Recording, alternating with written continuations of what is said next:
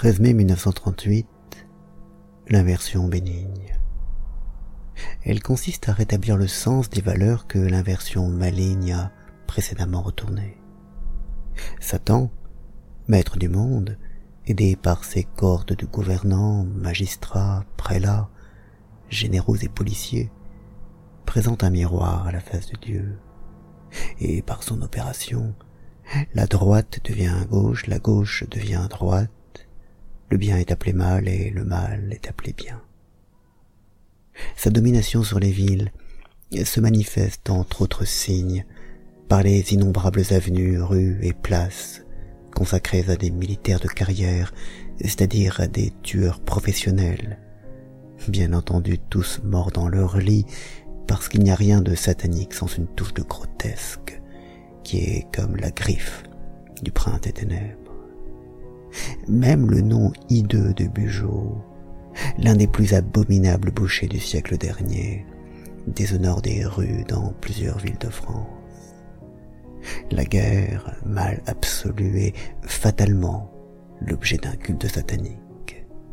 C'est la messe noire célébrée au grand jour par Mammon, et les idoles barbouillées de sang devant lesquelles on fait s'agenouiller les fouilles mystifiées s'appellent patrie, sacrifice, héroïsme, honneur.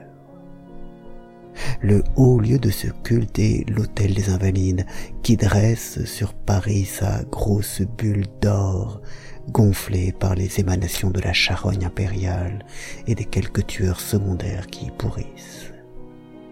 Même le stupide massacre de 14-18 a ses rites, son hôtel fumant sous l'arc de triomphe, ses turiféraires, comme il a eu ses poètes, Maurice Barrès et Charles Péguy, qui mirent tout leur talent et toute leur influence au service de l'hystérie collective de 1914 et qui méritent d'être élevés à la dignité de grands écarisseurs de la jeunesse. Avec bien d'autres, cela va de soi. Ce culte du mal, de la souffrance et de la mort s'accompagne logiquement de la haine implacable de la vie. L'amour, prôné in abstracto, et persécuté avec acharnement dès qu'il revêt une forme concrète, prend corps et s'appelle sexualité, érotisme.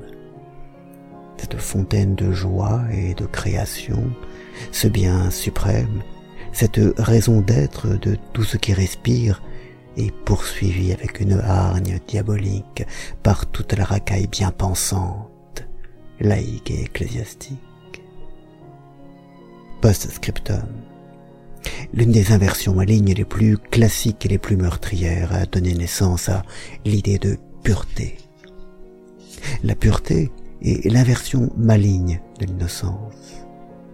L'innocence est amour de l'être, acceptation souriante des nourritures célestes et terrestres, ignorance de l'alternative infernale, pureté, impureté de cette sainteté spontanée et comme native, Satan a fait une singerie qui lui ressemble et qui est tout l'inverse, la pureté.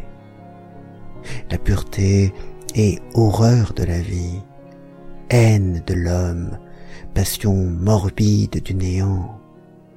Un corps chimiquement pur a subi un traitement barbare pour parvenir à cet état absolument contre nature.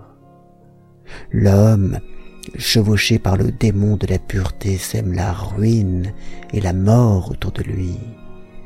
Purification religieuse, épuration politique, sauvegarde de la pureté de la race. Nombreuses sont les variations sur ce thème atroce, mais toutes débouchent avec monotonie sur des crimes sans nombre dont l'instrument privilégié est le feu symbole de pureté et symbole de l'enfer.